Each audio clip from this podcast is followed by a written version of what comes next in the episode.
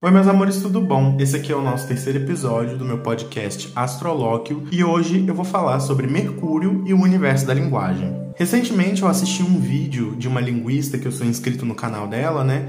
E nesse vídeo ela aponta algumas problemáticas e faz algumas críticas ao filme A Chegada, Arrival no original, né? De 2016.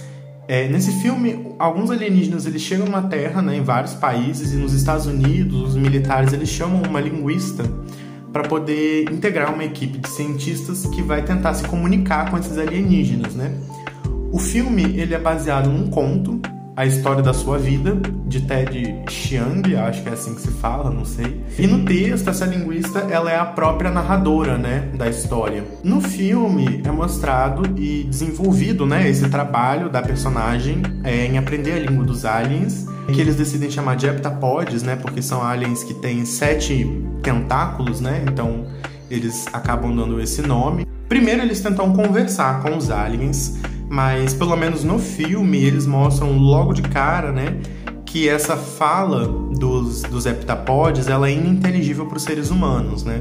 eles de fato percebem que não vai adiantar de nada, eles não vão conseguir entender os sons que os heptapods falam. Mas no conto, mesmo que esse aspecto se mantenha, né, eles continuam estudando o heptapod a, né, que eles chamam de heptapod A, que é a fala desses aliens, né? Porque no conto é um pouco mais desenvolvido as características dessa linguagem, dessa língua heptapod, né? E os heptapods parece que tem uma distinção muito grande entre a fala e a escrita, né? O código escrito deles. Então, por isso a linguista a narradora do conto, ela chama a língua falada deles de heptapod A e chama a língua escrita deles de heptapod B. Mas aí, mesmo que seja difícil, né, logo de cara ela constata que é muito difícil para um ser humano reproduzir aqueles sons e que também seria muito difícil para um ser humano entender esses sons, porque a nossa audição ela é treinada para distinguir sons que sejam produzidos por uma laringe humana e não por uma laringe alienígena, de uma espécie que nem é da Terra, né? Mas ainda assim, eles continuam estudando e verificando quais são os padrões de fala dos heptapods, mas eles acabam focando muito mais na escrita. E essa escrita que é a grande chave, né, para o desenvolvimento do conto e para o desenvolvimento do filme. No filme, a escrita dos heptapods, ela se vale de símbolos circulares. Eu acho que se vocês até jogarem no Google, vocês vão achar os símbolos que eles criaram pro filme, né? Mas no conto eles são bastante mais complexos, né? É, a própria narradora, né, ela compara a escrita dos heptapodes com uma obra de Escher, né, E-S-C-H-E-R. Se vocês jogarem no Google, né, é um, é um artista que ele cria imagens, né, Mauritius Cornelis Escher ela compara, né, então a obra desse artista, né, que é uma estilogravura, né, uma, uma arte visual, plástica, só que brinca muito com a questão da perspectiva, né, ele imprime muitas imagens padrões iguais, só que em preto e branco, enfim, são coisas que é, criam uma ilusão de ótica, né, de acaba confundindo a nossa noção de profundidade, enfim. Então, para ela, né, a escrita heptapod é visualmente muito mais complexa e confusa, né? Mas tem um elemento que eles é, têm em comum, né? Tanto na forma como eles representam no filme, quanto na forma que eles representam no conto, né? Que é a questão de que a, a escrita deles não tem um começo, meio e fim a escrita deles não é linear, né? Ao contrário da nossa, porque a gente começa escrevendo da direita para a esquerda em linhas, né? E eles não, né? Especialmente no conto, ela relata, né, que ela acaba descobrindo um padrão que é justamente quando você tem uma frase inteira escrita em heptapod B, é, você pode começar de qualquer lugar, você pode começar de qualquer palavra que não vai fazer diferença, né? E é a linha que eles usam para fazer um símbolo de uma palavra é a mesma linha que eles vão fazendo todas as outras palavras. É como se eles estivessem tecendo uma trama, digamos assim. É como se estivessem tecendo uma roupa, alguma coisa assim. E é preciso, nesse sistema, você saber toda a sua frase logo no começo.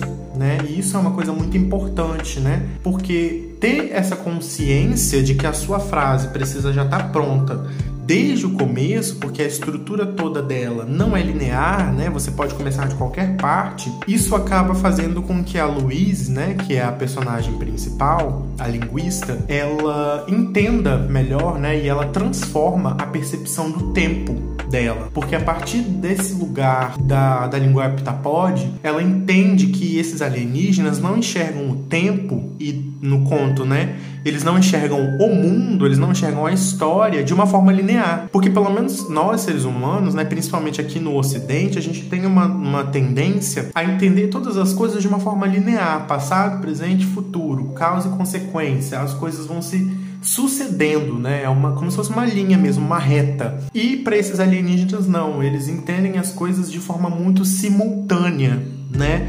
Eles até mesmo chegam à conclusão de que eles têm esse sistema de escrita muito estranho porque eles têm olhos em todas as partes do corpo. Então, se eles têm olhos em todas as partes do corpo, eles não têm uma parte da frente, né? Eles não têm uma parte posterior e uma parte anterior, como o ser humano, por exemplo, né? Eles conseguem enxergar para todas as direções. Então, todas as direções para eles são a direção da frente. Então, eles conseguem ter uma percepção concomitante, seja dos fenômenos físicos, seja da história, eles já sabem começo, meio e fim, tudo ao mesmo tempo. E a reflexão central do conto acaba sendo justamente essa, né? Se o ser humano tivesse uma concepção é, de começo, meio e fim da sua própria vida, ele faria as coisas diferente? A Louise, ela se vê diante desse dilema, porque ela começa a ter memórias que não aconteceram, memórias do futuro. Ela sabe o que, que vai acontecer, ela sabe o fim trágico que ela vai ter, ela então começa a ponderar sobre destino, sobre livre-arbítrio, sobre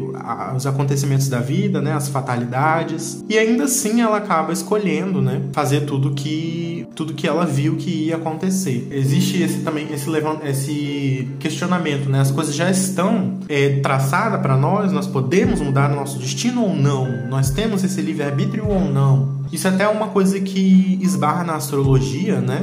A questão do livre-arbítrio e do determinismo. Eu vou fazer, acho que um episódio sobre isso, ou talvez um vídeo no YouTube, não sei. Mas enfim, esse elemento da trama, né, do conto e do filme, remete a duas teorias. A primeira é o princípio de Fermat, que é uma teoria do campo da física, que um dos personagens, né, secundários dessa história é um físico que também foi convidado para trabalhar nessa equipe, né, junto com a linguista, junto com a personagem principal. Eu não mencionei ele aqui, mas ele é muito muito importante nessa história, porque depois ele e a Louise se casam e têm uma filha, né? E depois se separam, enfim. Ela vê tudo isso antes de acontecer. E ela fica nesse dilema de ir ou não ir, né? Porque ela sabe que no final ela vai se separar, enfim. Bom, e esse princípio de Fermat, ele é, diz que a trajetória da luz percorre sempre o menor tempo possível, né? Quando se a luz sai de um ponto 1 e vai até um ponto 2, ela vai sempre percorrer o menor tempo possível, né? Ela vai sempre pegar o caminho mais curto, digamos assim. E esse personagem do físico, né, que é o Gary, ele diz que na verdade nem, é, nem sempre é assim. Às vezes a luz se comporta de maneira que ela toma o caminho máximo, o máximo tempo possível, né? Então ele até diz, né? O certo seria a gente pensar que a luz sempre toma um caminho extremo. Ou ela vai pegar o caminho de menor tempo possível, ou ela vai pegar o caminho de maior tempo possível, né? Ela sempre vai pelo mínimo ou pelo máximo. E ele ironiza, né? Num determinado momento do conto, porque no filme não é muito tratado essa teoria, né? Mas no conto ele ironiza e diz que esse parece ser um princípio físico, né? Que também tem um princípio teológico. Ele usa essa palavra porque parece que independente da luz percorrer o trajeto menor ou maior, parece que desde o início ela já sabe qual é o destino dela. Caso contrário, né? Se ela não soubesse para onde ela vai, se ela começasse o percurso dela e depois ela calculasse qual é o menor ou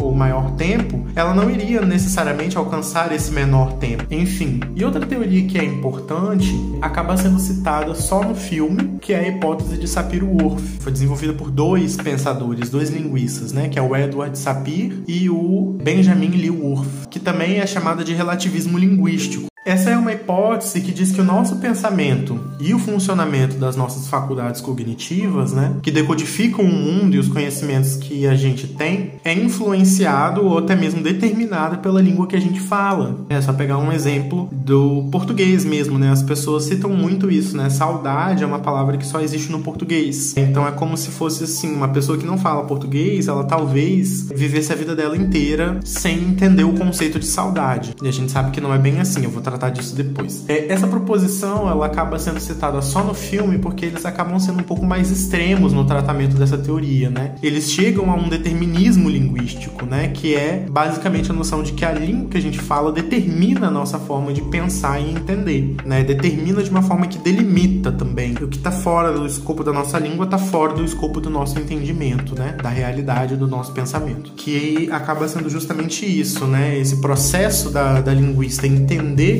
a concepção de tempo dos aliens, né? Faz com que a própria, a próprio pensamento dela funcione de uma forma diferente. A gente sabe que não é bem assim que acontece, mas como eu disse, eu vou tratar disso depois. Porque, por um lado, essa não é uma proposição totalmente infundada, né? Porque, de certa forma, a língua e o pensamento estão muito profundamente atrelados. Mas até que ponto eles são a mesma coisa? Porque assim, a língua, ela não é só cognitiva. Ela não é só uma faculdade cerebral que nós temos ela também tem um aspecto social, de interação. Não é só comunicação, porque comunicação é só falar, né? É só escrever. A interação, né? Ela vai levar em conta o que eu penso de mim, que eu penso do outro, o que eu quero do outro, quais são as minhas intenções, quais são os artifícios que eu vou usar para conseguir o que eu quero, quais são as regras sociais que regem a situação, enfim. Por isso que a gente diz que a língua não é mais apenas um instrumento de comunicação, né? A língua ela é interação. E ela também não é só uma expressão do pensamento, né? Porque durante muito tempo se teve essa concepção, né, de língua enquanto expressão do pensamento. Então, a pessoa que fala bem, ela é uma pessoa que consegue organizar bem os pensamentos. E não necessariamente é isso, né? Porque a, a escrita, principalmente, né, ela tem uma série de formalidades, né, que não estão, não são, né, do, do, do campo do pensamento. Mas enfim, entrando no campo da astrologia agora, né, independente dessas questões que são mais teóricas, né, é a estrela de Hermes que representa tanto a língua barra linguagem, né, quanto a mente, que é o pensamento, a lógica e tudo mais. O astrólogo Marcos Monteiro, ele já disse uma vez, né, que a posição de Mercúrio no mapa, ele não indica se a pessoa vai ser inteligente ou não. Na realidade, indica apenas como a pessoa usa a inteligência dela. Então, mesmo Mercúrio em uma má posição zodiacal, né, um Mercúrio em detrimento, como um Mercúrio em Sagitário ou Mercúrio em Peixes, ele pode ter efeitos positivos. E eu sou um exemplo claro disso porque eu tenho Mercúrio em Sagitário, né? A linguagem, ela se atrela ao pensamento na medida em que a inteligência humana em muitos aspectos ela é simbólica. A gente tende a pensar por associação de imagens, enfim, né? E a linguagem ela é fundamentalmente simbolismo né? E por mais que o Mercúrio ele seja representante da mente, da inteligência, né, junto com a Lua, o pensamento mais abstrato, a filosofia, o conhecimento entre aspas, elevado, ele é associado a Júpiter e não ao Mercúrio, né?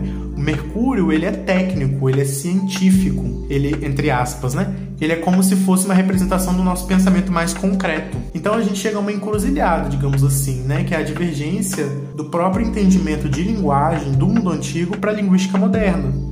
Porque se o Mercúrio era, então, associado ao pensamento lógico, concreto, racional, como ele também está ligado a uma coisa que é tão abstrata e complexa como a linguagem, né? Isso acontece porque no mundo antigo, né, a gente aprende a falar logo no começo da vida, né? E a faculdade da linguagem, ela era entendida como algo elementar no ser humano e das fases da vida, o Mercúrio fala realmente da infância, né? Da parte mais no final da infância. E também ele é associado à matemática e à lógica, justamente porque é, essas ciências né, eram entendidas como ciências naturais eram ciências referentes ao mundo concreto, ao mundo material. Enquanto Júpiter ele estava elevado à filosofia, que era entendida como um caminho que leva ao entendimento das coisas para além da materialidade delas, né? A filosofia ela seria capaz de conduzir o ser humano à essência das coisas no mundo, né? Era assim que era entendido. E a linguagem nesse meio todo, como é que fica, né? Bom, eu acredito que vocês já sabem, Hermes era o deus mensageiro dos deuses, né? Me parece, né, que pelo menos entre os os astrólogos, o que reinou foi uma concepção de linguagem,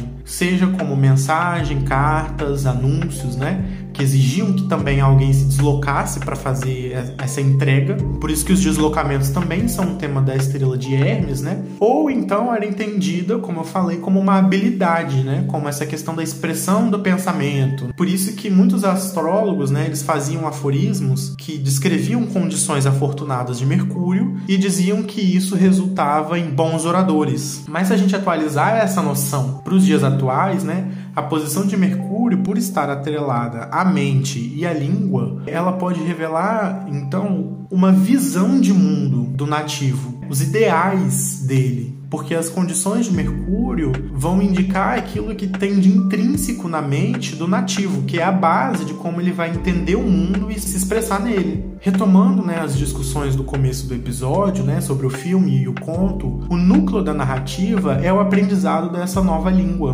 que afeta profundamente a narradora, né, a linguista, porque nesse processo de aprendizado ela passa a refletir sobre a visão de mundo e o pensamento dos heptapodes, que é totalmente diferente do pensamento dos humanos. Mas como ela mesma assinala no conto, né, nenhuma das duas é errada, nenhuma das duas é, ela não faz nenhum julgamento de valor sobre uma das duas, né? São apenas pontos de vistas diferentes. E isso me deixou intrigado e me remeteu a outro fato a respeito da estrela de Hermes, né, que é o fato dela ter uma natureza dúbia, indefinida, neutra, digamos assim, que é capaz de se moldar e transitar entre os polos masculino e feminino Venom diurno e noturno, benéfico e maléfico. A estrela de Mercúrio ela é como se fosse uma tela em branco, né? E não está presa a uma natureza que limita ela. A própria teoria do relativismo linguístico é refutada justamente porque, mesmo que cada língua, cada comunidade de fala tenha os seus costumes, tenha a sua visão de mundo, e isso tudo está atrelado à língua, não é como se os seres humanos fossem incapazes de atravessar essa barreira e entender essas peculiaridades de cada nação, de cada comunidade, de cada língua. A gente faz isso em qualquer cursinho de idiomas, né? Eles sempre fazem questão de incluir questões culturais e históricas. E isso não é à toa. É outro fator também que me remete à natureza neutra do Mercúrio, porque a mente humana ela não é estática. O cérebro ele se desenvolve até o fim da vida.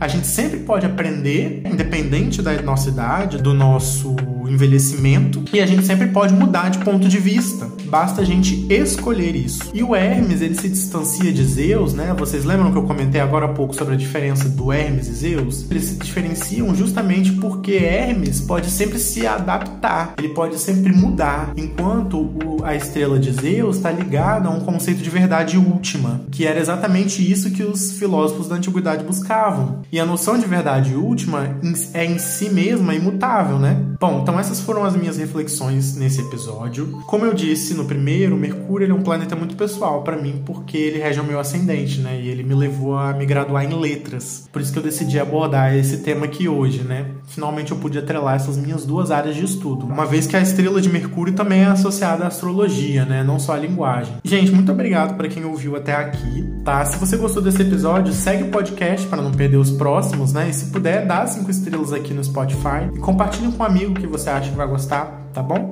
Eu vejo vocês no próximo episódio. Tchau!